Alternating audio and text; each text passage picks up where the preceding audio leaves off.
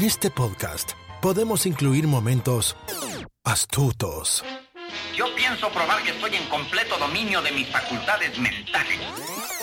podemos incluir melancolía o incluir secretos de película. I see dead people. Queremos que te quedes a escuchar. ¿Qué te pasa, Mafly? ¡Gallina! No te vayas. ¿A dónde vas? No seas gallina. Nunca más. Me llames gallina, Neros, nunca más. Acomódate. Bienvenidos a Baterías No Incluidas. Con Jimena Campos y Samuel López. Únete a la aventura. Un podcast dedicado a la cultura pop del cine y televisión que hicieron historia. Vamos a llevarte por un túnel del tiempo audiovisual lleno de recuerdos y grandes momentos. Prepárate un buen asiento, palomitas, algo para tomar, porque así comenzamos. Baterías no incluidas. Arranca. Bienvenidos.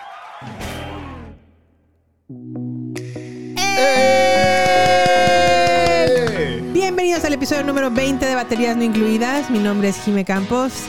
Y frente a mí tenemos al eufórico del oeste, don Samuel López. ¿Cómo estás el día de hoy? Con un, con un pinche frío que nada más vieras, traigo las manos heladas, Jime. Muertas. Ya se siente el invierno, por fin. Pues sí, caray. La verdad es que sí ha hecho frío Y es estos que días. la nevada que nos cayó anoche estuvo, estuvo interesante. Estuvo interesante, estuvo... Estuvo leve. Casual. leve, Sí, casual. Pero sí hace mucho frío, entonces estoy frío, pero con mucha actitud para que se ponga calurosa la conversación en baterías no incluidas este día. Más de lo que se puso el episodio pasado. Pues sí, al parecer sí, sí nos pusimos medio intensos. Por ahí hemos recibido algunos comentarios de qué buen diálogo, qué buena conversación, qué bueno que hubo punto intermedio y se echaron unas cheves para relajarse. Ay, ay, ay. Estuvo bueno, a mí me gustó. No, como mucho. todo siempre es por el gusto de, de dialogar, de conversar, de compartir nuestras opiniones, Ajá. pero siempre en ese común denominador, ¿verdad? Así es. Pero bueno, ya eso, eso ya fue el episodio anterior. Ahora tenemos nuevos temas que explorar en este Por nuevo supuesto. episodio. El primero de ellos va a ser El Callejón de las Almas Perdidas o Nightmare Alley de Guillermo del Toro, que ya la fuimos a ver al cine por ahí. Sí, sí, sí. Vimos también el primer episodio de Euforia en HBO Max. El famoso y controvertido primer episodio de Euforia. Este, también vimos por ahí Lamb o Cordero, una película de A24, me parece, si mi memoria no me falla. Y pues vamos a mencionar la lista de ganadores de los Golden Globes de los caídos. Sí, Golden ¿verdad? Globes. Los, se fueron por la borda. Los cancelados Golden Globes. Ándale. ¿Qué tal te parecen, Sammy? No, pues traemos buen contenido este esta semana. perdón, perdón, sigo sigo pasando de mi adolescencia. Bueno, pues comencemos entonces con Nightmare Alley de Guillermo del Toro o El Callejón de las Almas Perdidas. Esta película va a estar- va- se va a estrenar, me parece que la semana que entra en México. Aquí ya lleva más de un mes. Me parece, si mi memoria no me falla. Lo malo fue que Guillermo del Toro la sacó al mismo tiempo que Spider-Man No Way Home. No, Y sí, no, no, no. Sí se llama No Way Home, ¿verdad? Sin camino a casa. sin sí. camino a casa. Y pues no, no le pegó mucho a... No como se esperaba. No, pues digamos que el, estaba orientada para otro público. Está orientada así para otro público, pero las películas de Guillermo del Toro siempre son. Pues sí, sí, no son a lo mejor el super blockbuster. Pero siempre atraen mucho por Sí ser. atraen mucho Sí, sí. público y esta vez no, no tuvo No competencia. fue, ¿verdad? no fue el- así. El Goliath del cine, Marvel. pero bueno, de aún así, nosotros nos dimos a la tarea de irla a ver. No, sí, pero es que la verdad que qué buena película, Jimé. Qué buena película. Pero bueno, es. sin más por menos, ¿qué te parece si les damos el comienzo? Sale. Dale.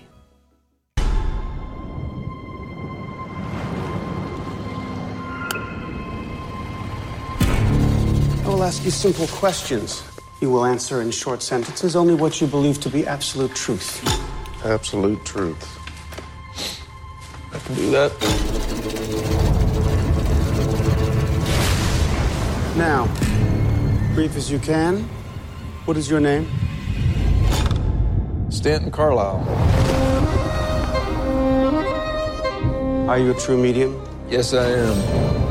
Mr. Carla, Doctor, how about that? please lay down. Can you read minds? Yes, I can. Under the right circumstances. Keep your answers brief. What do I want? To be found out, same as everybody else. Are you in contact with the beyond? Well, we've had our share of snake charmers in the past. We deal with them. You don't fool people, Stan. They fool themselves. I've given you a fortune. It's time that you delivered. When does it end? I want to know. If you displease the right people, the world closes in on you very, very fast.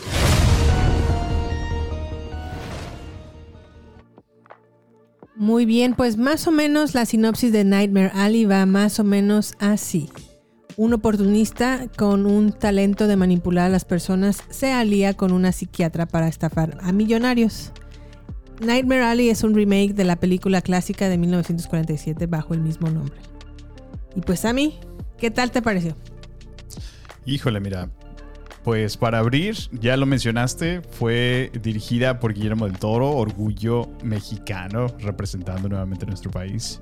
Y con un súper elencazo, ¿no? De, de varios ganadores del Oscar y algunos otros nominados en sus momentos. Eh, muy, muy buen elenco. La verdad es que sí destaca muchísimo actuaciones de Bradley Cooper, Kate Blanchett, por supuesto, y Rooney Mara, que hablaremos en algunos momentos. Pero me encantó, Jiménez. Es un peliculón, la verdad. Pues bueno, a mí la verdad algo que me, me- más o menos trata de esto. Bradley Cooper llega como a un como a un circus circus, eh, circo como de freaks, ¿no? Y pues ahí pide trabajo y es rápidamente como como que es una persona un poco oportunista, un Exacto, mucho sí. oportunista. Porque donde ve la oportunidad dijo, ah, de aquí me De aquí soy.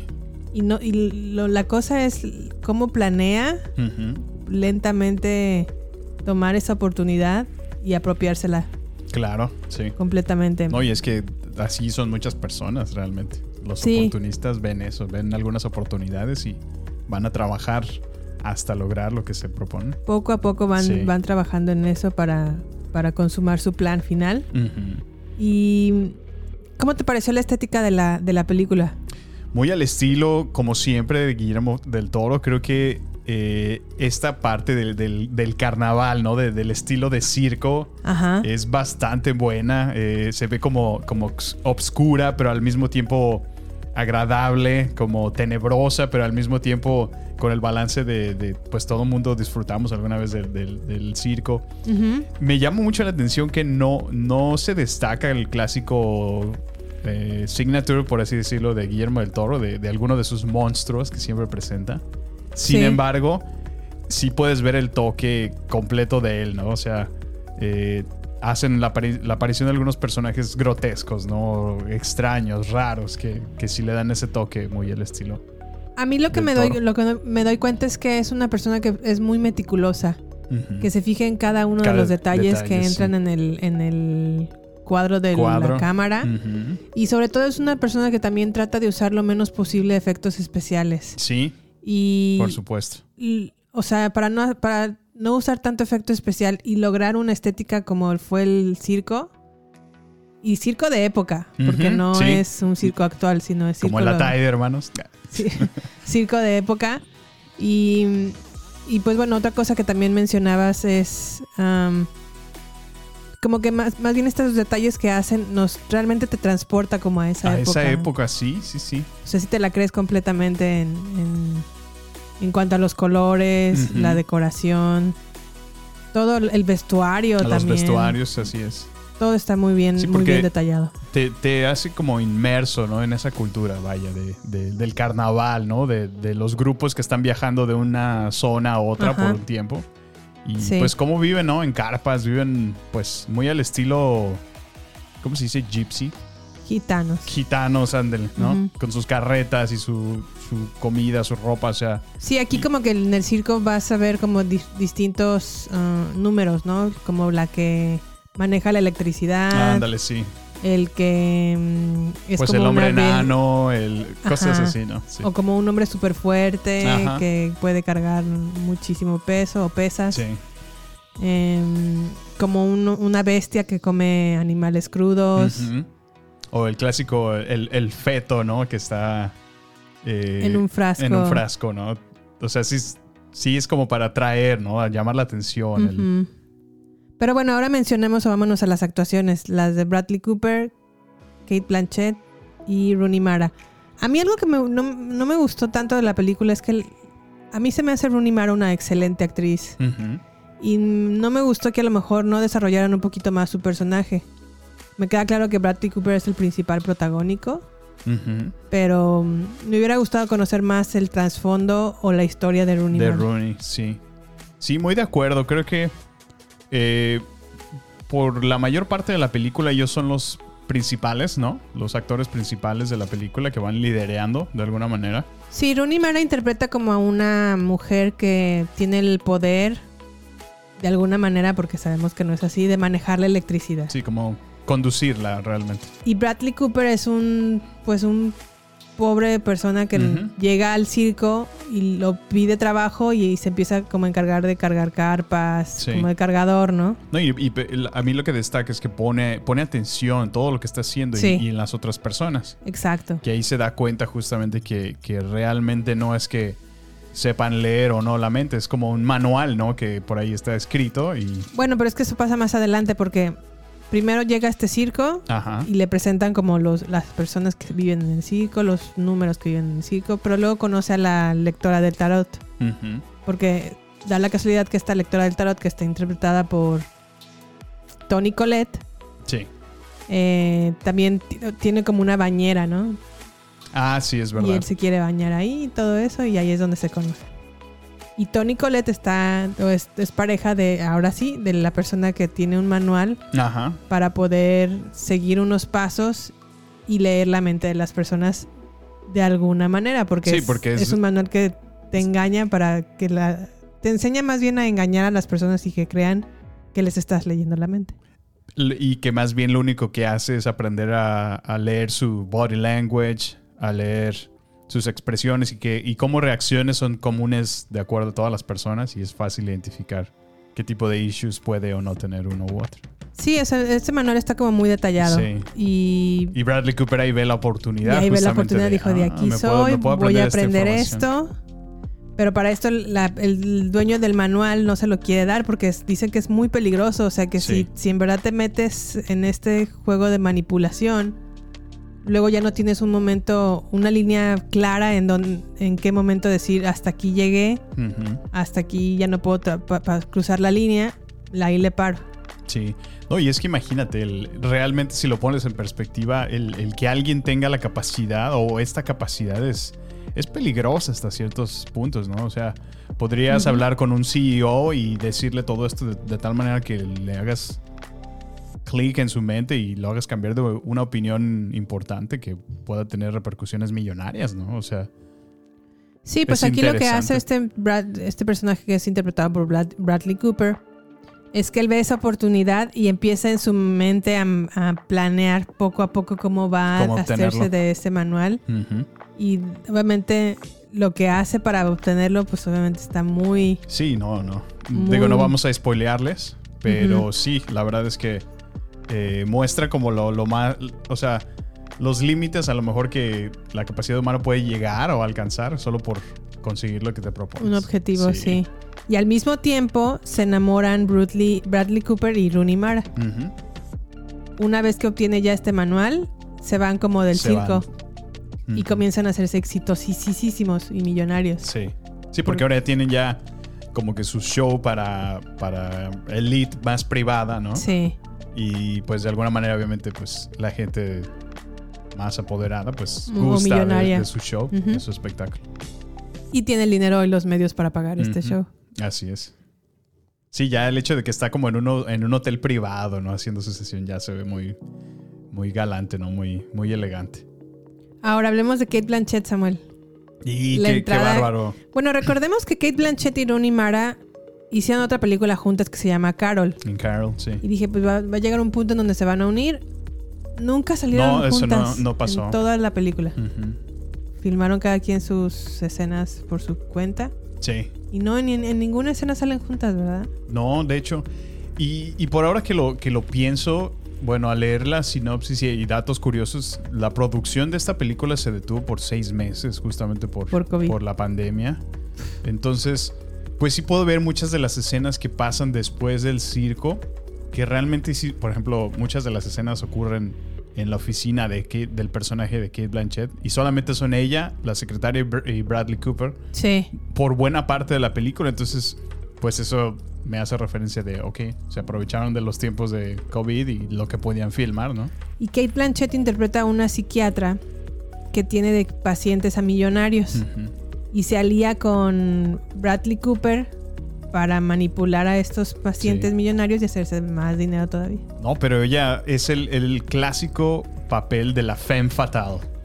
Sí, es, es interpretado muy por mala. ella. O sea, Bueno, no sé si es muy mala porque no creo, yo no comulgo con que los personajes son malos, malos, malos o buenos, buenos, buenos. Pero sí. digamos que el personaje tiene, tiene un pasado trágico que de alguna manera justifica las acciones que toma eventualmente. Y. Pero no. ah, o sea, es un personaje secundario que, en mi opinión, opaca completamente a la, a la actuación de, de Rooney Mara. O sea, desde que aparece es, es impresionante. O sea, el- la conversación que tiene con Bradley Cooper y domina completamente la escena. O sea, es, es así como la, la, la adoras y dices, wow, qué, qué actuación, la Sí, verdad. sí, qué sí. actuación. Sí, es muy, muy im- impactante desde el momento en donde habla, empieza a decir la primera oración y Es cómo que- se mueve. Exacto, es que todo, todo, todo lo que expresa con, con su actuar, o sea, Sí, eh, realmente te impresiona. O sea, qué, qué mujer, la manera de hablar, la seguridad que te está compartiendo. O sea, prácticamente hacía de menos completamente a Bradley Cooper al principio. No, no creo que tampoco lo hacía de menos. Porque Bradley Cooper también, vaya que ha crecido como actor bastante. Pero. No, me refería me- en, me- del personaje. Sí, bueno, pues esa es su, su intención, ¿no? También. Ajá. Lo que al, al final de cuentas también hace es manipular a Bradley Cooper. Yo sé. Que bueno, ya no lo vamos a mm, llevar más allá porque no queremos arruinar la experiencia de, de los que apenas van a ver la película. Ujú, Pero le da una vuelta completamente inesperada a la película. sí. Yo nunca me imaginé que así fuera a concluirse. Ahora es una película de 150 minutos. Puede que a lo mejor en algún punto lo asientan un poco lenta, sobre todo en el segundo acto. Pero en el primero y en el tercero, uff, buenísima. Sí, sí toma un poco de tiempo, sí, como dices, hay escenas medio lentas, de, ay, como que no siento que esté pasando Avanzando, mucho, ajá, como que se medio estanca, pero sean pacientes, en verdad les va a sorprender muchísimo, sobre todo en el clímax de la película. Ahora, otra cosa que yo también leí sobre esta película es que, bueno, lamentablemente acá en Estados Unidos no le fue tan bien por eso de que la lanzaron al mismo tiempo que Spider-Man. Y también otra cosa que le costó mucho trabajo a Guillermo del Toro lograr financiar una película de este estilo. ¿En serio? Entonces, ya para que, que a Guillermo del Toro, que es un ganador del Oscar, que es un director renombrado, le cueste trabajo financiar su propia película. Ojo, el cine está en una transición muy drástica. Ya el cine ya no es lo que era antes. Fíjate que tú me sigues diciendo ese concepto, Jimé. eh, Y cada vez que el- vamos- Que el, cine ya nos va a ser lo mismo. Y cada vez vamos a enfrentarnos a un cine solamente de superhéroes ¿En o dibujos animados. Eso es lo único que vamos a ver en el cartel. ¿En serio? Eso es lo único que vamos a tener. ¿Eso tú crees? Ajá. ¿Y por qué? ¿Por qué? Porque eso es lo más taquillero. Lo que al- o sea, es más redituable. Y pues como dice el dicho, ¿no? El- al pueblo pan y circo, ¿no? Lo que si eso es lo que pide. deja, eso es lo que van a seguir haciendo. Fíjate qué triste porque me recuerda a la realidad de México que el- lo que lo que el vaya lo que el pueblo está pidiendo son novelas y lo, es lo que Televisa solamente se encarga de producirles y, y son las producciones que venden y pues se han mantenido ahí por toda la vida, ¿no? Producciones medio Pues sí, y cuando tienen la oportunidad de crear algo nuevo, ajá, mm, innovador, con más presupuesto, no tienen la mentalidad para escribir algo, una pieza maestra o una obra maestra, porque solamente han escrito telenovela tras telenovela Sí. tras telenovela tras telenovela. Y a lo que voy es que eh, si tienen la oportunidad en México de ir al cine a ver El Callejón de las Almas Perdidas, vayan. No hay que demeritar este tipo de películas porque si, si resulta que no se empiezan a hacer... um, Sí, pues la falta de apoyo, ¿no? Las ajá, puede. Si se empiezan a quedar sin dinero, Muy cierto. no va a haber ya este tipo de películas y en el eventualmente lo único que vamos a ver en cartelera siempre va a ser animadas y de superhéroes. Siempre. Híjole. Muy de acuerdo con tu opinión, fíjate. Y no, no, no, no nos equivocamos. Cuando la última vez que fuimos al cine a ver Spider-Man, estaban Atascado. 15 salas Sí, sí, qué bárbaro. y solamente 5 estaban con películas distintas y 10 con Spider-Man. Y Nightmare Alley solamente estaba en una sala. En una. Qué triste, Jimé. Qué bárbaro.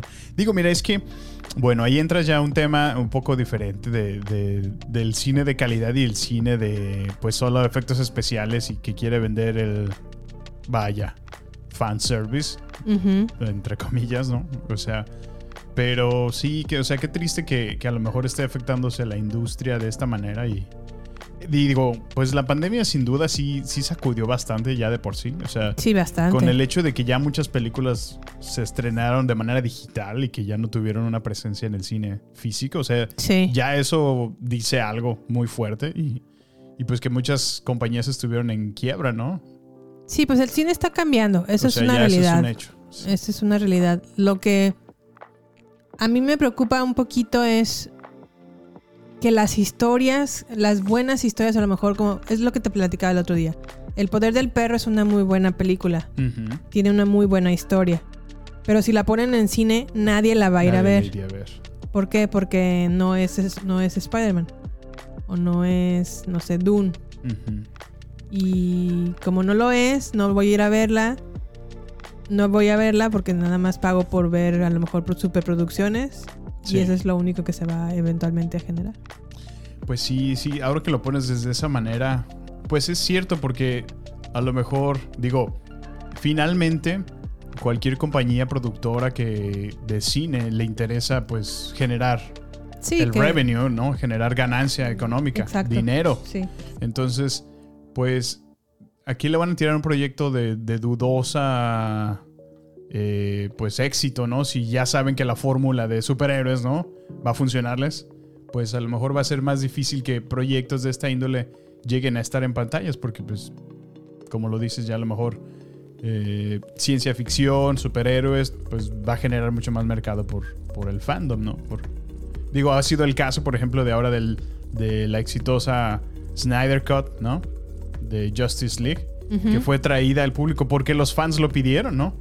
Y, me sorprendió el otro día que estábamos viendo un reportaje al respecto que decía eso de, prácticamente la información que se recaudó del número de, seguidores que estaban pidiendo la película. Les dio buenos números y buenas señas de que podía ser un éxito en taquilla. Lo cual fue así. O sea, por el famoso hashtag The Snyder Cut se creó justamente esta nueva película y vendió muchísimo. Muchísimo más que la, la primer Justice League. Y a sabiendas de que no ibas a descubrir algo nuevo en una historia. Exactamente, o sea, nada ya más sabías es- que el de, de qué trataba, solamente como la viste como una versión mejorada. Así es. Y sí es una versión mejorada, o sea, no, no se puede negar. Sí está mucho mejor que la original o la primera. No, y va de la mano de- con lo que estás diciendo. O sea, Pero no, no hay realmente. nada sorpresivo. Así es, o sea, y se está convirtiendo en solamente cine que, que fue traído porque los fans lo, lo pidieron. O sea, Pues sí. Yo creo que entonces lo que viene even- eventualmente solamente va a ser cine que la que está en tendencia. Ajá. que está en tendencia. Pero qué, bueno, qué triste. a ver qué. a ver Digo, qué sucede mira, de esto. por sí ya siempre el cine independiente ha batallado, ¿no? De, de estar ahí. Ha encontrado su espacio, ha encontrado su lugar. Algunas casas que son más independientes siempre se han enfocado en eso, ¿no? Pero el lograr el éxito a lo mejor que han tenido otros, pues sí, va a estar más sesgado siempre por... Pues el- yo creo que una razón para no que esto no acabe es que lo sigamos apoyando Pues sí. y que sigamos yendo al cine a ver otro tipo de películas que no sean únicamente o exclusivamente de Marvel. No, por eso fue uno de mis objetivos de año nuevo, justamente, el abrirme más este cine independiente, porque, pues sí, en realidad me he dado yo, pues, algunas vueltas de, órale, este, este tipo de historias, no, no me lo hubiera imaginado antes. Sí, no tanto de cine independiente, porque no creo que Nightmare Alley sea de cine independiente, pero sí es una historia pues alternativa, Alternativa. a- diferente a lo que estamos acostumbrados a ver de superhéroes, ¿no? Pues sí. Pero, Pero bueno, vayan al cine, Sí, vayan a ver esta ojalá película. sea exitosa en México. Creo, estoy en el entendido de que en México va a salir Guillermo del Toro al final de la, de la película dando un mensaje. ¿En serio? No estoy completamente segura. Sé que ya se hizo la primera exposición de la película a periodistas Órale. y Guillermo del Toro mucho. salió al final de la película dando un mensaje en, en Ah, qué padre. la pan- pantalla de cine. Sí. No sé si suceda lo mismo para el público en general. Pues estaría padrísimo a lo mejor que tuviera mucho más éxito en México que aquí. Sí, ojalá, Ojalá. que sí. Y la verdad es que es una buena película. No creo que sea la mejor de Guillermo del Toro, pero sí es una muy, Una muy muy buena buena. película. Y Kate Blanchett está espectacular. Sí. Muy de acuerdo. Muy bien, pues vámonos entonces a Euforia, ¿no, Sammy? Pues vámonos. Euforia en HBO. HBO Max.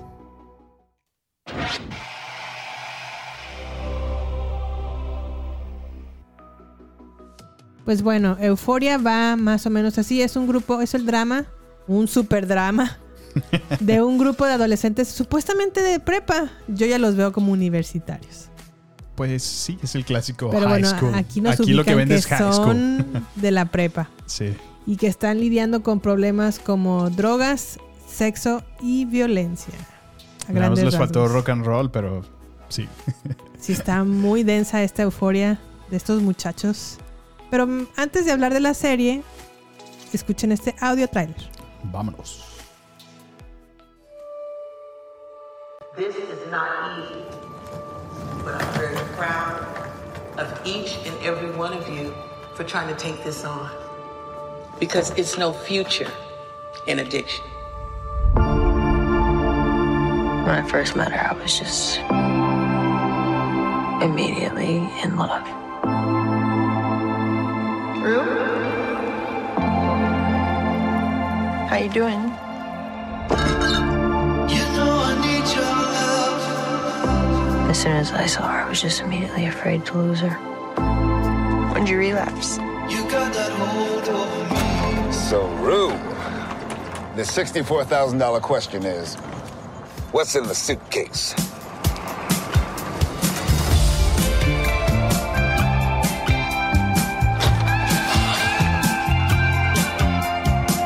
There's a difference between what you think you should want and what you actually want. I'm your favorite person.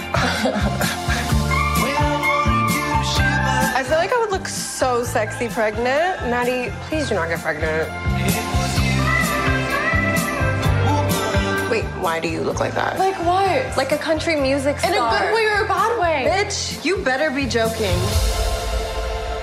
I came up with an amazing plan. And what would that be, Me da risa el bitch. Ay, Estos no. muchachitos, hombre. Pues bueno, la primera temporada la vimos en el 2019. Me acuerdo que fue un domingo o un lunes. Que estábamos ya acostaditos en cama, listos para dormir. La vimos y nos quedamos así de wow. Que acabamos de ver. ¿Qué sucedió aquí? ¿Qué es esto, por favor? Me encantó a mí Euforia, al mismo tiempo como que me causaba cierta ansiedad, Fíjate. Cierto como de, ay, no quiero verlo, pero al mismo tiempo como que sí. ¿Y qué es, qué es lo que te causa eso? Es que está fuerte. Dejando de lado lo, lo del Lo, lo gráfico, lo, explícito visual. que puede Ajá. ser, eh, no sé, por ejemplo, escenas de sexo. Sí. La manera en la que están viviendo y digo, me, me quedo pensando, híjole, si, si en verdad están viviendo así los adolescentes de esta generación, Está están cañón, lidiando ¿verdad? con cosas muy fuertes. Sí. Muy, muy fuertes.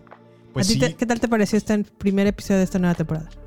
Me pareció un episodio lleno de acción, o sea, y, A mí me encantó. y- y se me hace muy original el hecho de que el 80% sucede en una, en una casa, o sea, es en una, Sí. en una fiesta, eh, clásico fiesta o parranda de high school, pero me sorprende muchísimo cómo cada vez está más eh, explícito, ¿no? El, el consumo de drogas es, es completamente básico, ¿no? De alguna manera.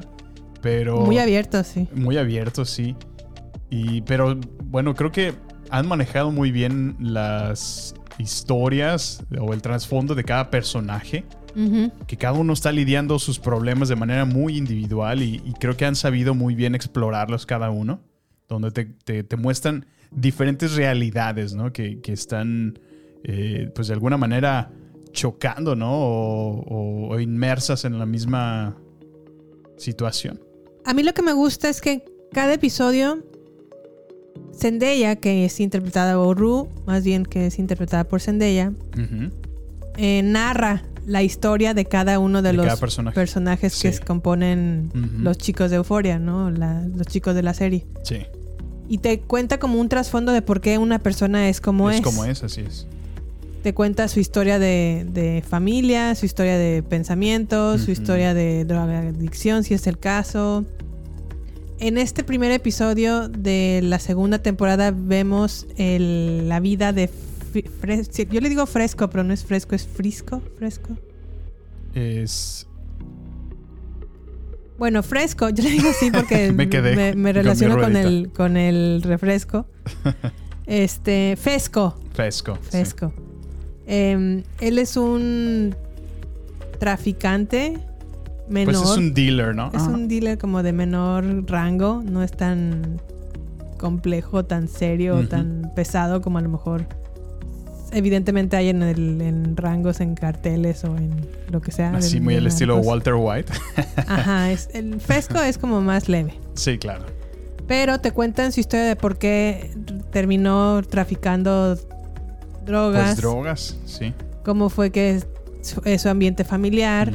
Sí, vaya, Nos- cómo entró en el negocio, ¿no? De, manera, pues, natural prácticamente. Nos habla un poco del- de la relación, la única relación familiar que tuvo, que Con fue su con su abuela. Sí. Y cómo es la abuela o cómo fue la abuela, que también, vaya que es un super personaje. Qué señorón, ¿eh? sí, no, no, no. En una escena entra como a un, que un table dance Sí, sí. o a un club de A un, strippers, a ¿no? un titties bar. Y bueno, aparte, deja de lo gráfico que es la, la entrada de la señora al, Sí, al- no, al- qué bárbaro. al stripper club o lo, bar o lo que sea. Lo que hace y luego lo que le- la explicación que le dice a Fesco es como, "Ah, acabo de hablar con tu papá. Nada que ver Dice con que la violencia que acaba de pasar. Ajá. Dice que te vas a venir a vivir conmigo. Eso, se- o sea, en verdad la narración es lo que me gusta mucho. Me gustan mucho los movimientos de la cámara. Sí. Me gusta mucho que cuando se centran en el personaje de Rue y de Jules, que es una historia de amor entre ellas dos, la man- la- el manejo de la luz. Las luces, sí. Hay una escena en Como donde... muy neón, ¿no? En ocasiones. Sí, hay una escena en la, en la fiesta justamente donde se vuelven a encontrar porque la película, más bien la temporada anterior terminó en que Rue y, y Jules como que se separan y ahora se vuelven a encontrar y como que puedes ver por luces cómo se están sintiendo cada Sí, una. sus en- estados de ánimo, así es. Es- ese está- Es muy- ese me, me eh, parece genial. Es muy artístico, fíjate. Sí, O el- sea, el, el- el uso, por ejemplo, ahorita que decías, están a lo lejos, apenas nada más hicieron como contacto visual. Y el, el estar enfocando en una escena a Rue y en otro lado a, ¿cómo se llama? Jules. A Jules. Pero hacen los cambios constantes, una Sí. u otra. Y se apaga y se los prende el- giros de la cámara, los, los close-ups en sus rostros, en sus expresiones, su- sus ojos. Es, es bien, bien peculiar y me, me- me llama la atención cómo te meten, o sea, te sientes realmente dentro de la fiesta. La cámara metiéndose entre, entre las personas bailando, tomando. Sí. O sea, es como si fueras detrás de los personajes caminando en la, en la casa. Sí, sí, sí. Y se mueven de, de un, de un, ¿cómo se dice? De un cuadro a otro. O sea, está muy, muy padre, muy creativo. También otra co- cosa que creo que es un gran acierto es el cast. Sí, muy de acuerdo. Todo el, todo el grupo de chavitos que están dentro de esta serie, además de Zendaya, que es la principal, No, a mí me todos están excelentemente bien casteados. Sí, sí, sí. Y yo te quería preguntar, Samuel, ¿tú qué opinas del, pues este, mm, pues lo que está causando revuelo, ¿no? En esta serie, que es abiertamente ya desnudos masculinos. Pues no me espanta, digo, HBO lo ha estado haciendo por años el, el mostrar desnudos, sí llama la atención que ahora ya desnudos masculinos son más presentes. Digo, pues yo no me, no me escamo, no me, no me espanto. Este, pero sí, pues de alguna manera se ve cada vez más y más inclusivo, ¿no? Todo este tema de, de, de la sexualidad muy abierta en todos los aspectos. Sí. O sea, aquí toca temas de, de transexualidad, de, pues, lesbianismo. Pues no sé si Rue y Jules son Pues lesbianas podría- porque No, pues es... Jules es transexual Ajá. y más bien, pues es una historia de amor. Yo Sí. lo veo así como la historia de amor entre Jules y Sí, y claro, Rue. claro. No, pero a mí, o sea, muestran realmente una generación joven de estos modernos tiempos, o sea, lo cual es muy, muy interesante en conocer estas perspectivas, estas historias, ¿no? De, de gente que está viviendo en estos tiempos, ¿no? Pues eso es lo que más bien yo tengo duda si en realidad están viviendo o lidiando con cosas como esta serie o esta Ah, serie ya lo está no exagerando dudo- un poquito. No dudo que si estén lidiando cosas así. Digo, a lo mejor aquí lo maximizan en muchos casos, pero no dudo que sí las interacciones sociales ocurran. O sea, te fijas, el- el- la presencia de redes sociales es primordial y muchas veces, como en nuestra actualidad, sucede. O sea, no, la verdad, es, ha de ser muy difícil ser adolescente en estos tiempos. Yo creo que sí. eh, donde ya todo lo que tú dices puede quedar escrito para siempre. O sea, sea una foto que alguien subió de ti en algún momento vulnerable que te tomaron y ya es la burla y todo el mundo te lo, la pasó la- y ya, o sea, ya se quedó en internet para siempre. ¿Quién es tu personaje favorito? Mi personaje favorito, pues... mm, bueno, es que... mm, es difícil conectarme con, con todos. Yo creo que actúa muy bien Zendaya, aunque no me, no, no, no conecto mucho con su personaje. O sea, eh, muestran un personaje que, que está sometida bajo el uso de drogas constante y, y está en, su, en ese ciclo, ¿no? De, de, de adicción. O sea, es muy difícil para ella salirse. Trata de rehabilitarse y pues vuelve a caer, ¿no? Qué difícil ha de ser. O sea, aún así siento que... eh, no sé si esto es cuestión generacional, pero siento que se victimizan mucho los personajes en muchas situaciones. En algunas otras es entendible. Eh, pero pues no sé, creo que me gusta de las actuaciones de Zendaya, de Sidney Sweeney. Creo que ella ha hecho muy, muy buen personaje. Que es Casey, ¿verdad? Ajá. Sí, ese personaje está también muy fuerte. Sí. Yo lo único que veo de, de- No lo único, entre una de las muchas cosas que veo de ese personaje es que es una mujer que no sabe decir no. Y. ¡Ay, De qué acuerdo, difícil! O sea, ahora lo, lo pongo en perspectiva y digo. Sí, es cierto, es que mucha gente por, por la presión no sabe decirles no quiero hacer No esto. quiero, sí. Y ceden a todo lo que les piden. Se les pide, sí.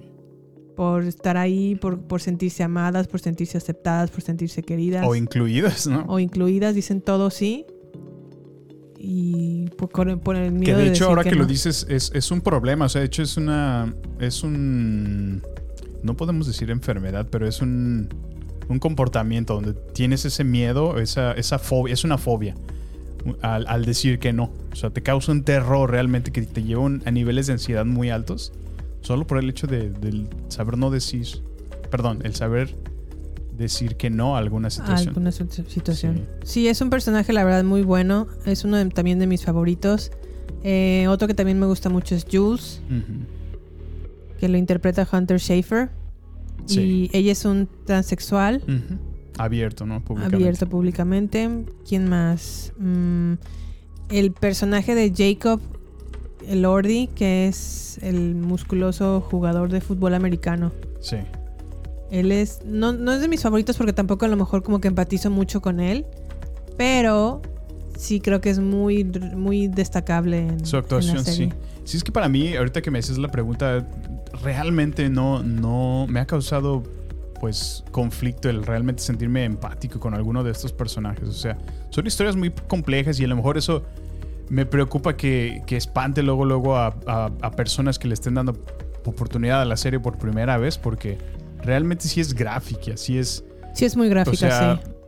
sí te puede espantar eso. O sea, el ver un montón de, de- de adolescentes eh, drogados en situaciones muy, pues, tristes, deprimentes. Sí, sí es fuerte. No sé si te pasó a ti en, en tu adolescencia. A mí sí recuerdo, no sé si recuerdas una película que se llamaba Kids. Kids. Mm, no me suena.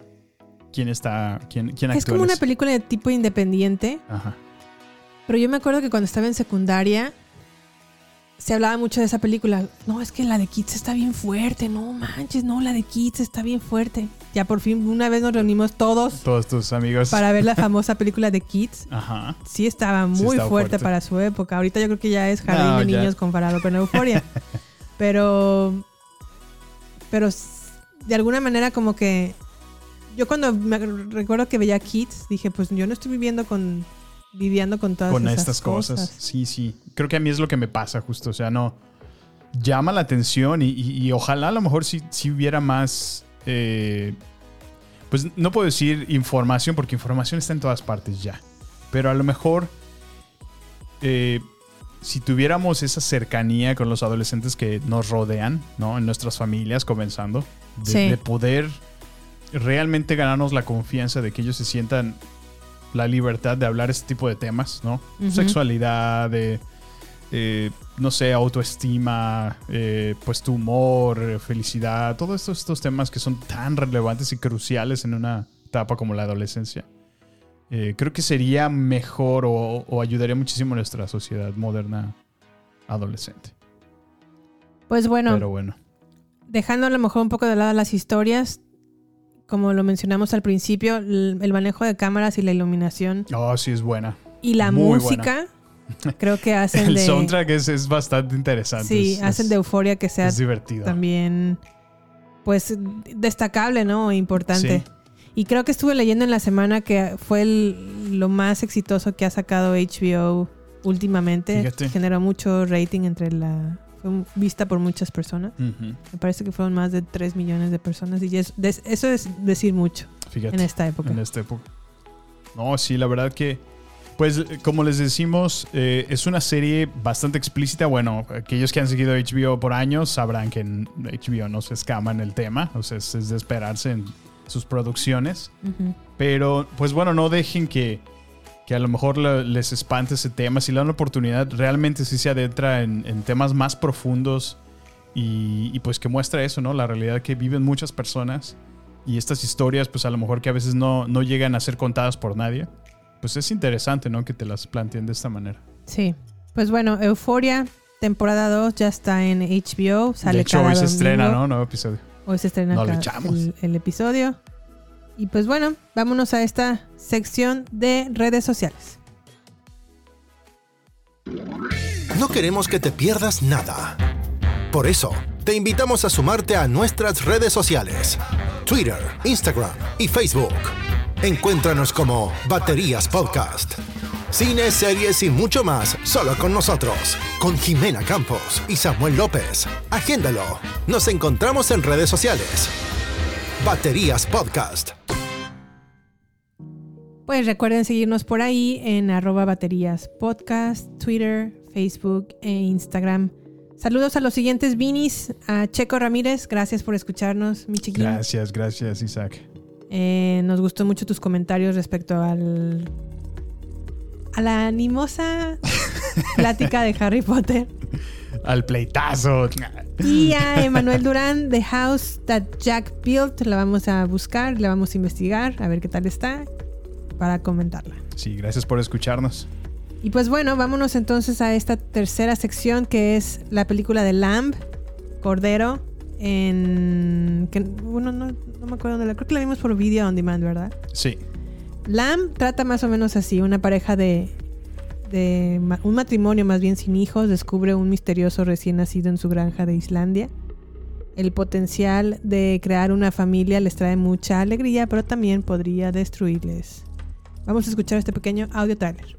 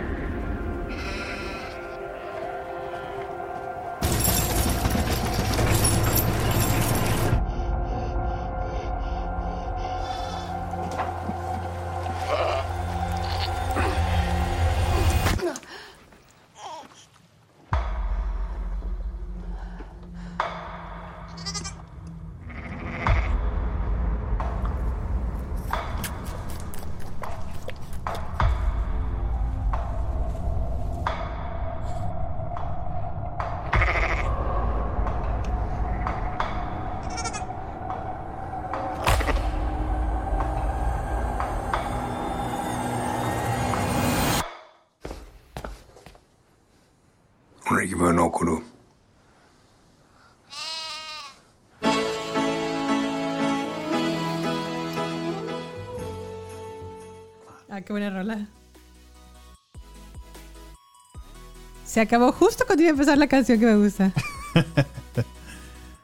¿Cómo, cómo se llama esa canción? Only knows what I do without you o algo así. No, no ubico la canción para empezar. Sí, la cantan los Beach Boys. ¿No? No. En, en tu mente nada más está el... Las cabritas. Estuvo muy gracioso. Pero bueno, Ah, qué- este qué fue el eh. super tráiler, audio tráiler de la... Audio trailer. Que en realidad nada más fue. Pero. Ay, vamos a hablar. tra- decidimos traer esta película a colación para este episodio.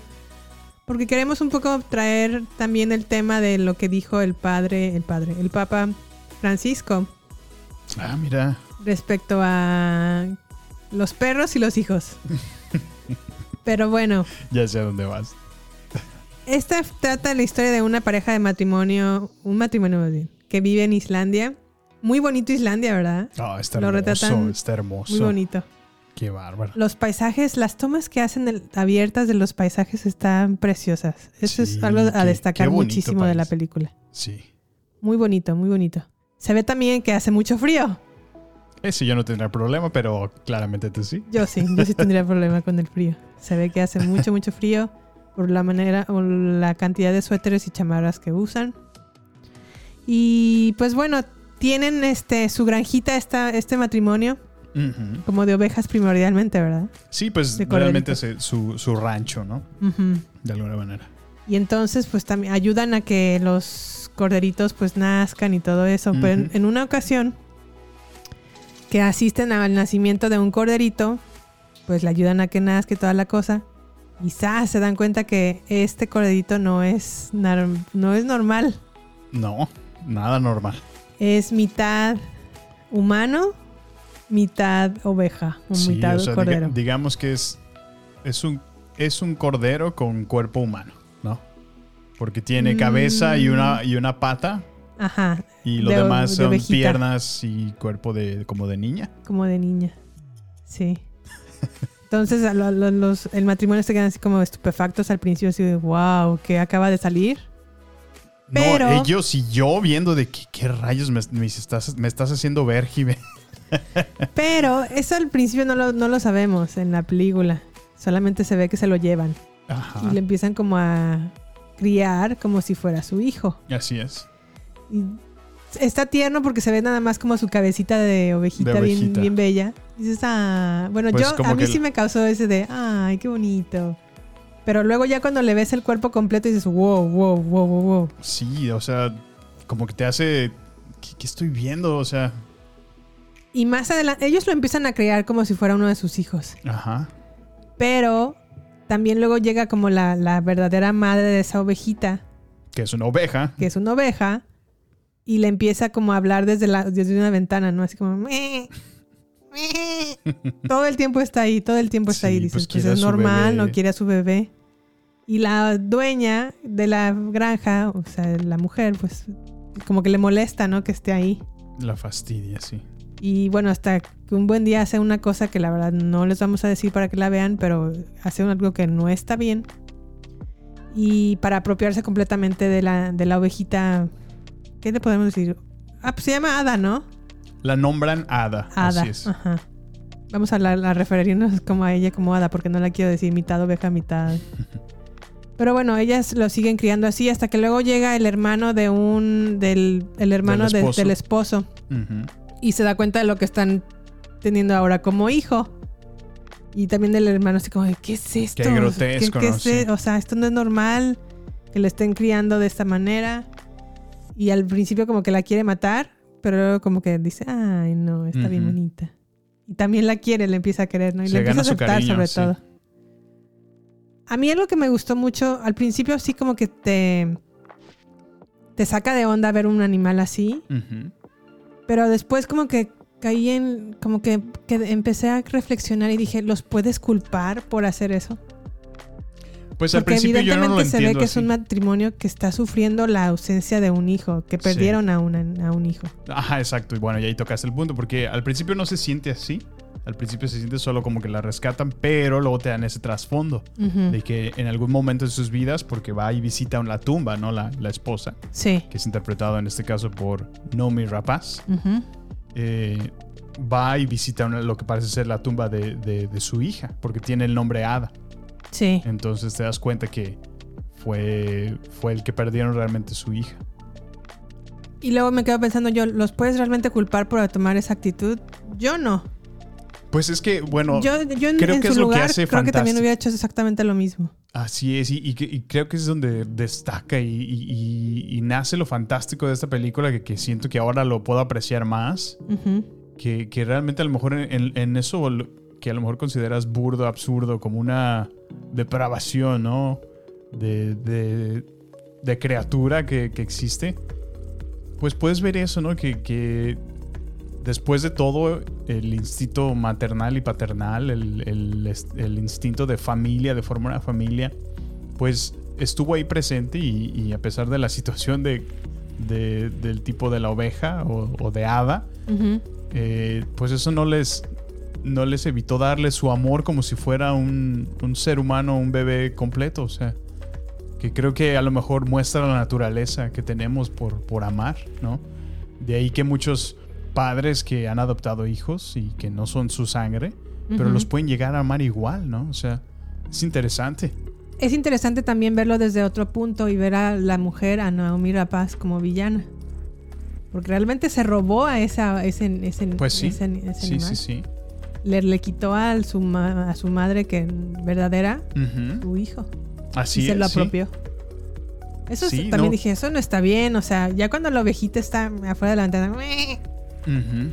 Y que si lo analizas desde varios puntos de vista, dices, ahí la gandalla fue pues, ella. pues el consumismo humano es eso, o sea, som- nos movemos a una zona, nos establecemos, eh, explotamos los recursos naturales de- del ecosistema en el que vivimos y cuando se acaba Nos nos, mu- nos mudamos a otro. Ujú. O sea, bien lo explicaba eh, el, el agente Smith en The Matrix, el, el ser humano a veces es, es- es como un virus, es, es como un cáncer de este mundo, tristemente, o sea, donde en vez de encontrar ese balance y esa, ese equilibrio con, con el- la naturaleza, o sea, a veces...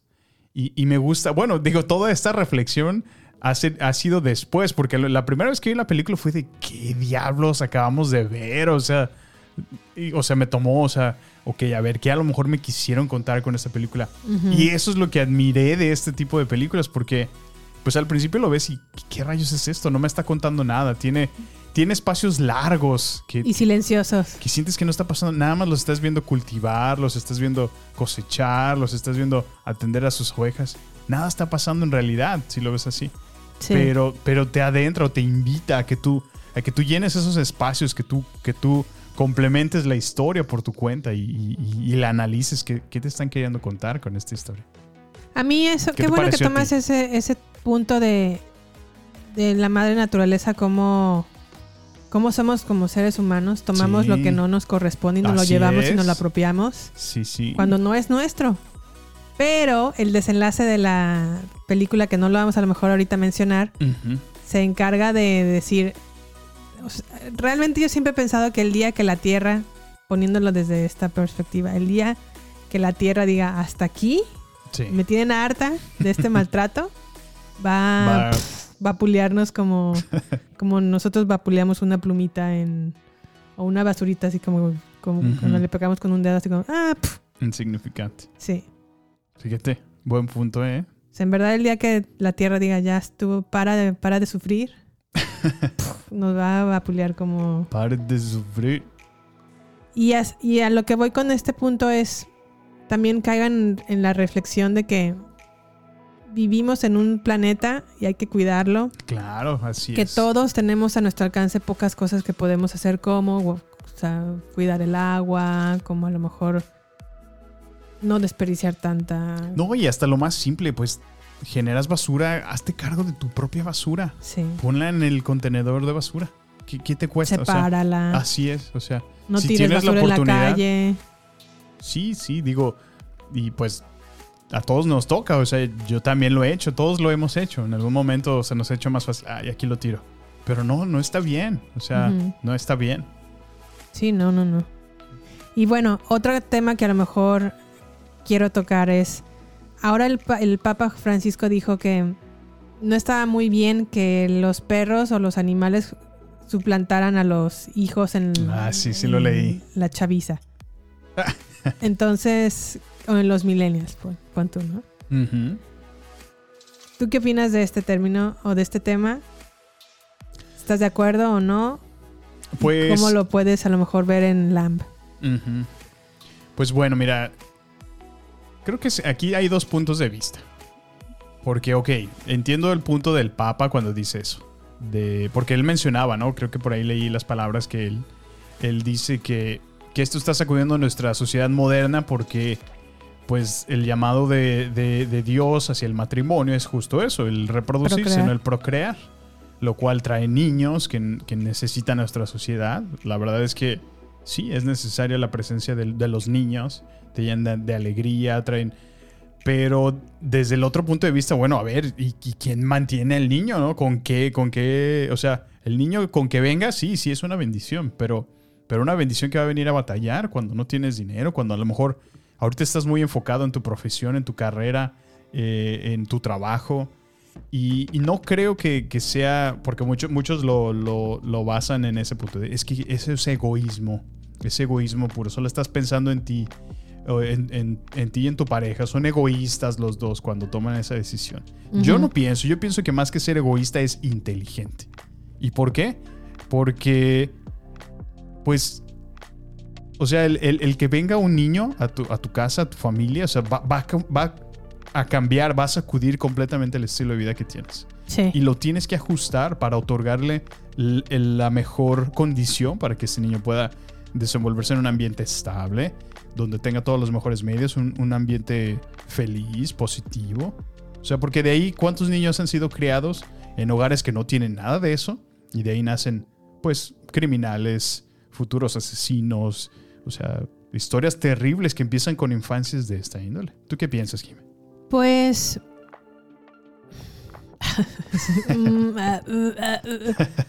Ay, la verdad es que es un tema delicado, pero algo que también mencionaba el padre, el papa, no sé por qué le digo padre, el papa Francisco era que las autoridades deberían de hacer la adopción menos burocrática y menos complicada para que las adopciones se pudieran llevar de una manera más exacto, sencilla. En eso no podría estar me- más de acuerdo con él, ¿eh? porque es muy cierto, es complicado adoptar.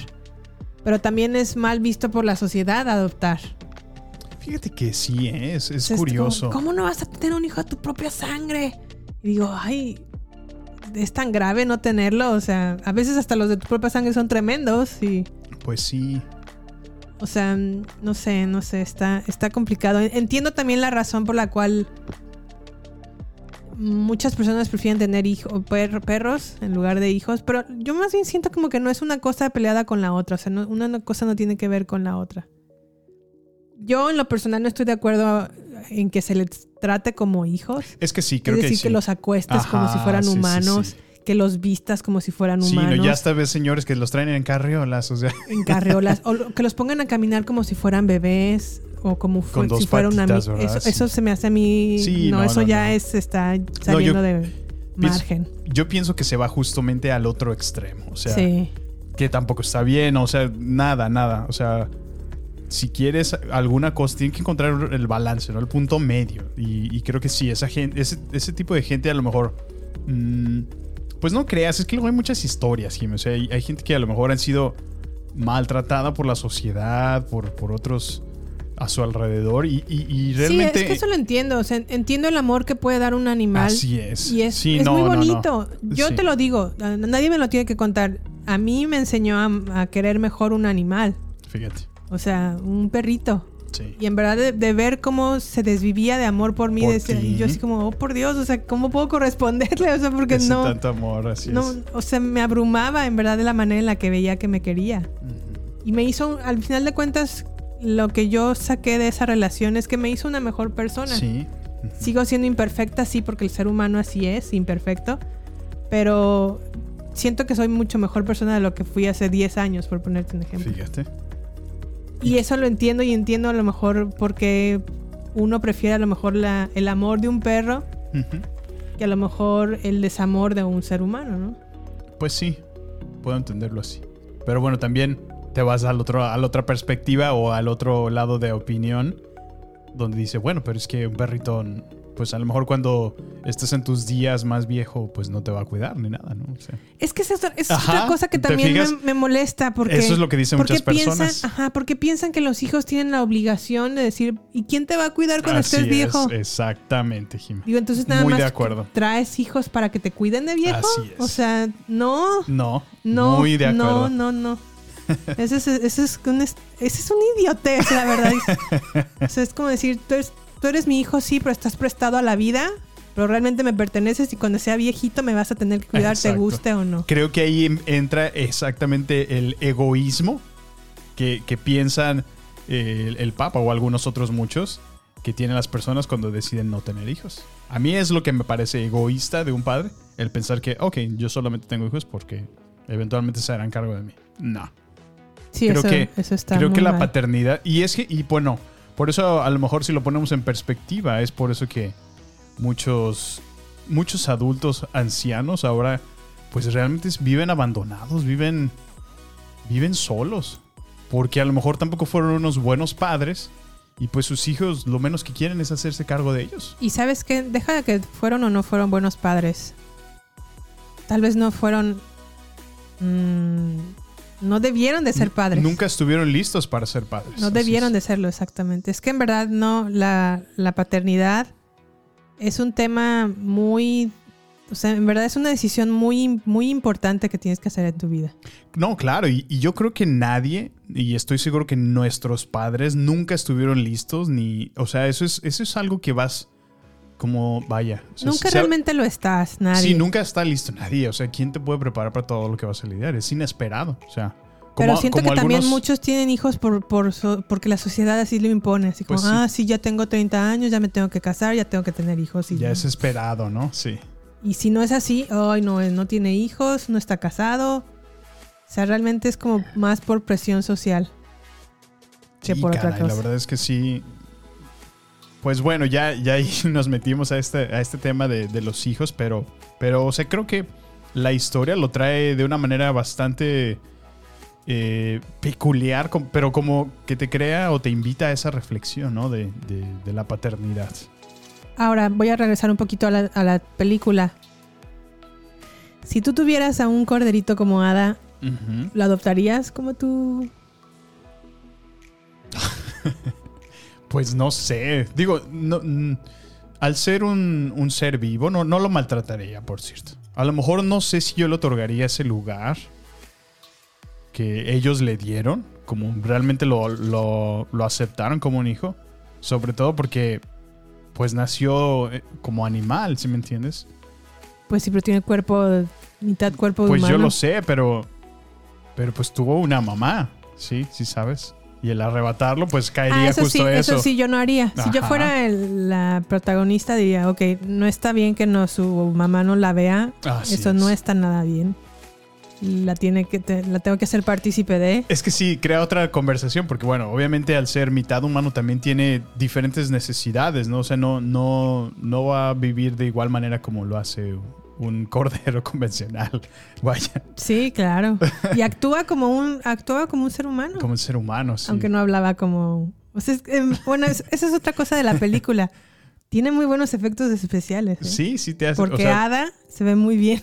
en realidad te da, te hace sentir como si estuvieras en presencia de, de la criatura. O sea, Ujú. Pues bueno, yo les recomiendo ver Lamb. Está un poco controversial o está a lo mejor fuera de sus las películas comunes que vemos. sí. Pero véanla, véanla así como, ok, es diferente, sí, la voy a recibir así. Y después de eso ya van a poder ver mucho más cosas de esa película. Yo, le- yo les recomendaría que si le van a dar una oportunidad, vengan con la mente más abierta. Sí. Y no lo Porque- rechacen de primera instancia, así como, ay, Y no, ¿qué, qué cosa estoy viendo? Y Sí, ya porque- que se cierren. Así es, porque mira, lo que puedo ver es que para muchos a lo mejor es, ay, es que no está pasando nada, no está pasando nada.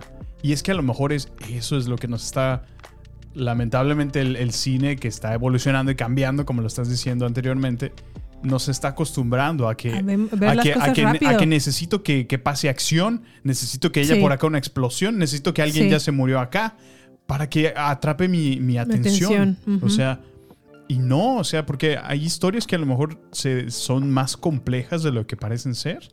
Y no es sino hasta que tú te adentras, que, que tú como espectador, ok, a ver, ¿qué, qué me están tratando de presentar en esta película? Sí. ¿Qué fue la visión que tuvo el escritor y, y- y el trabajo del director para llevarla a cabo de esta manera? Y, y creo que, pues sí, tristemente, ojalá no se esté perdiendo esto, porque si es así, qué feo. O sea, qué feo que caigamos ya en un cine que nada más nos dé puras explosiones y efectos visuales, cuando ya nos creó cero historia, cero algo con qué congeniar, algo con qué desarrollar nuestra imaginación. Y cero sorpresa, ¿no? Porque Sí. ya no no creo que una película de superhéroes realmente te sorprenda. Porque está lleno de como de spoilers, ¿no? Así como ya se coló el spoiler Ah, no sé sí. qué. Dicen Bueno, por es ahí que... que- va a pasar esto en tal película. Es que o- justo creo que a lo mejor es, es la bendición y maldición de estos tiempos, ¿no? O sea, en, en donde ya tenemos la información a- a- al alcance de, de segundos, ¿no? Sí. O sea, por ahí ya, a lo mejor en, en Australia se está empezando a hacer la filmación. Ya hubo alguien que capturó un, un TikTok de algo, de una actuación y ya, se hizo viral mundialmente en segundos. Ya Sí. todo el mundo sabe que se estaba filmando la película de tal o cual. O sea, ¿te fijas? A lo Pero mejor. bueno. Pero bueno, pues sí. Esta es otra película que tienen que ir a ver al cine los que viven en México. Que creo que todavía sigue en cartelera. Aquí en Estados Unidos ya está para video on demand. Vayan a ver, se las recomendamos mucho. Lamb o Cordero. Y pasamos entonces a la lista de ganadores de los Golden Globes. Sammy, Perfecto. échate.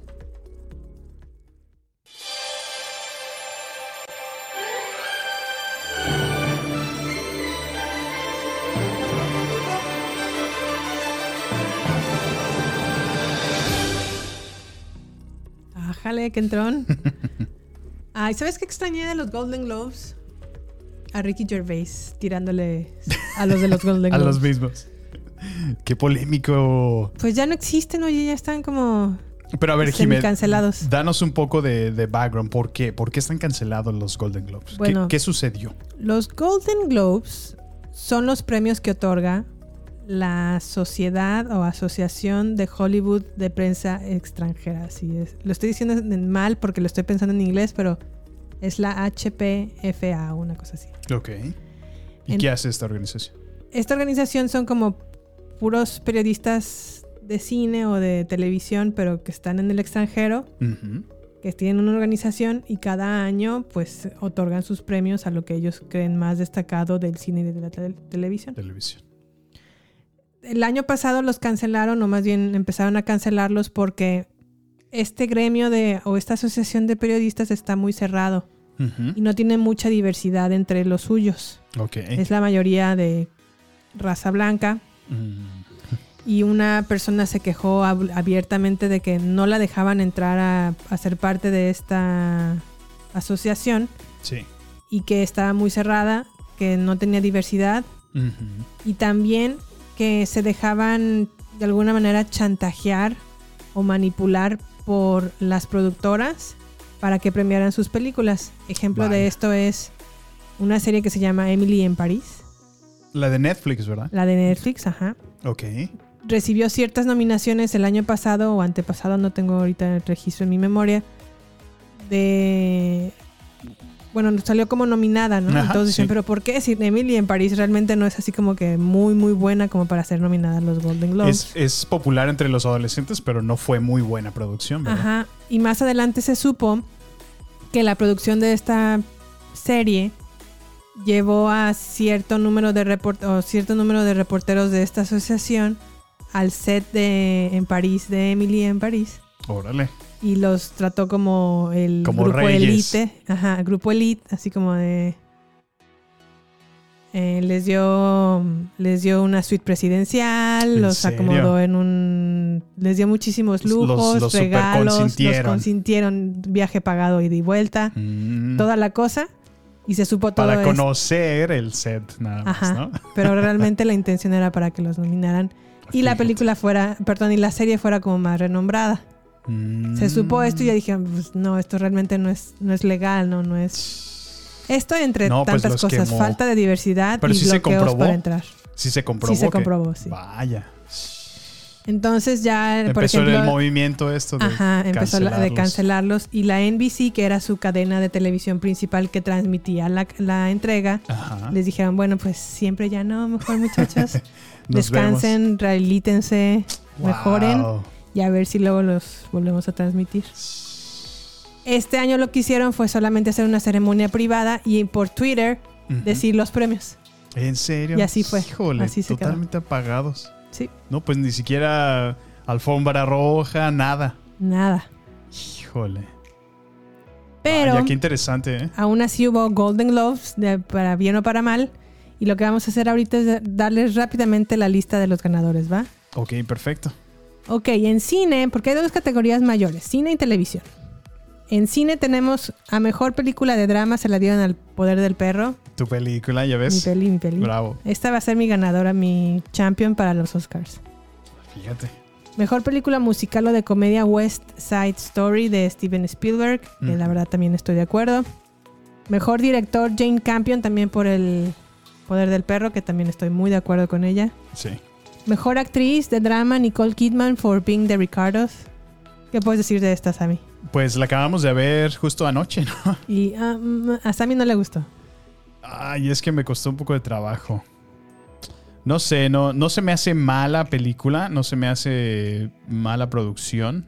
Al contrario, de hecho que sí, creo que sí actúa muy bien. Pero sí, como que también siento que tiene esos periodos largos que no sé qué va, qué va a suceder, qué va a pasar. Bueno, y mejor actor tenemos a. Mejor actor de drama, perdón, a Will Smith por King Richard. Esta película no la hemos visto. Eso no lo hemos visto. Que es el papá de las Williams. Mira. Mm, ¿Quién más? Mejor actriz musical o de comedia Rachel Segler por West Side Story. Ah, la niñita. La niñita. Se la llevó, se lo fíjate. llevó. Mejor actor musical o de comedia Andrew Garfield for, for, for, eh, for Tic Tic Boom. Que también estoy de acuerdo, la verdad es que sí. ah, Qué buen actor es Sí Andrew Garfield. gustó.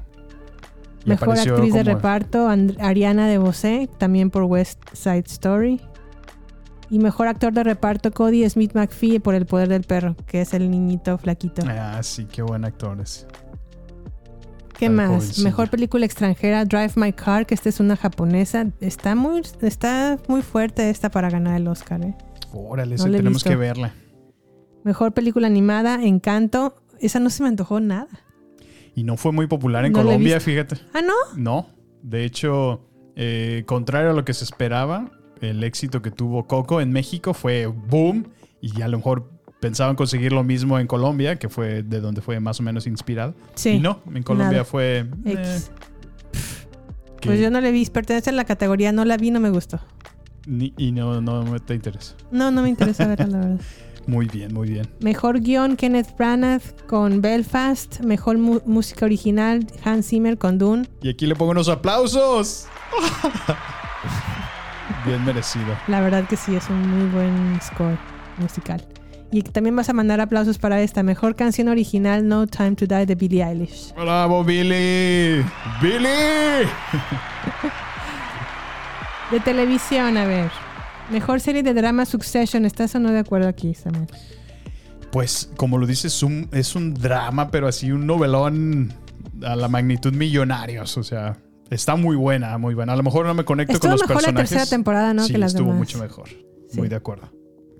¿Qué más? Mejor serie limitada o película hecha para televisión The Underground, Underground Railroad, que no la hemos visto. Mejor actriz de serie de drama, Michelle Jo- Joe Rodríguez por Pose. Esta tampoco la he visto. Creo que está en FX. Si mi memoria no me falla. Pero este sí te va a gustar, Samuel. Mejor actor en serie de drama, Jeremy Strong por Succession. ¿Quién es Jeremy Strong? El hijo de Suc- Succession, ya ves que está, es la familia. Ah, sí, ya sé quién. sí. no me acuerdo su sí, sí nombre, lo se me fue ahorita su... Perdón, es que, es que dijiste Succession, pero en mi mente se me quedó eh, Euforia por alguna razón y yo, ¿quién es, quién es el no? ¿verdad? No, no, no, es el, el hijo Sí, el, pues el mayor. principal, ¿no? El, No, el, el en medio, más bien el segundo, porque el, segundo. mayor es el que quiere ser presidente de Estados Unidos. está Oh bien God, todo mal.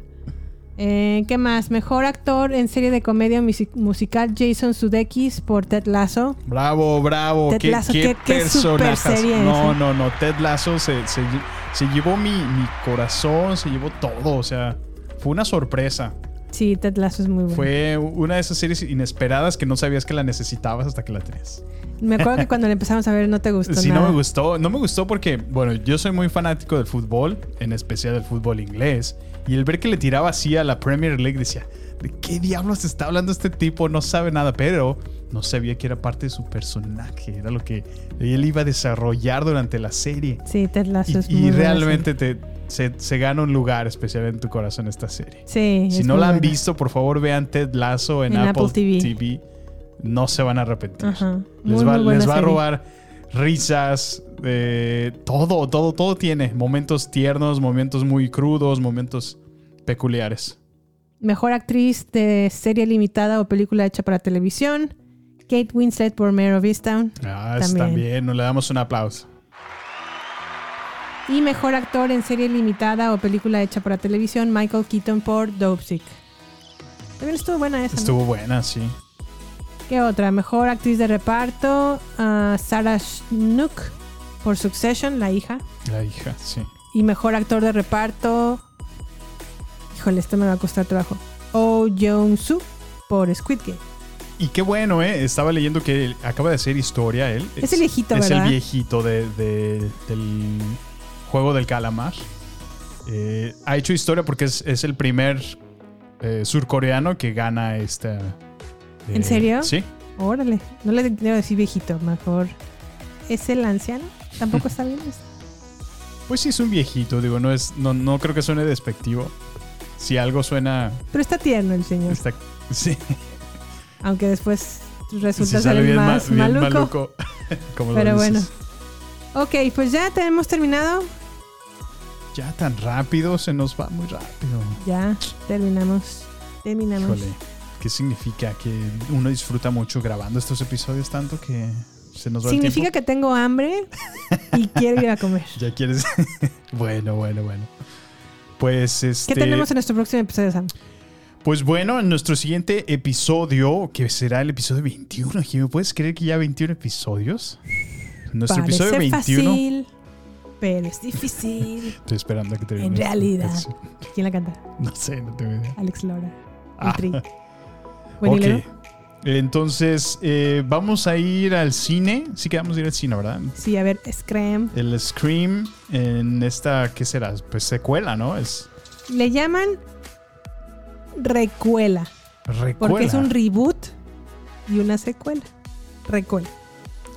Mm, quiero pensar que es lo que trataron de hacer con, con Halloween, la nueva Mm, película, o, o sea, como sí. retomar de la primera película original, Ajá. hacer una segunda parte. Ujú. Ok, ok, sí lo veo. Pues ojalá le vaya bien porque eh, Scream realmente es un, es un clásico para todos los, los millennials. Fíjate que yo no le tengo mucha fe ahorita. ¿A esta y eso nueva? que soy muy fan de Scream, la primera entrega, pero la segunda y la tercera. Ah, no, sí, sí, la sí se hacen muy cuarta, dices, malas. "Ugh". Sí se hacen muy malas. Pero bueno, Pues lo mismo ojalá, sucede ¿eh? con Halloween. Mira, yo, entonces. tú sabes que yo sigo IGN y en IGN le dieron un 9. Entonces, Mm. suena, suena bien. La verdad no quiero ir con altas expectativas porque digo, sí, luego te no sé si fue algún review por ahí pagado y se lo llevaron como, como Emily in Paris. pero bueno, bueno, pero también hablaremos de una serie que descubrimos en Showtime, Ah, que está bien buena, ¿eh? Yellow Jackets. The Yellow Jackets. Eh, Muchachas con chamarras caníbales. amarillas.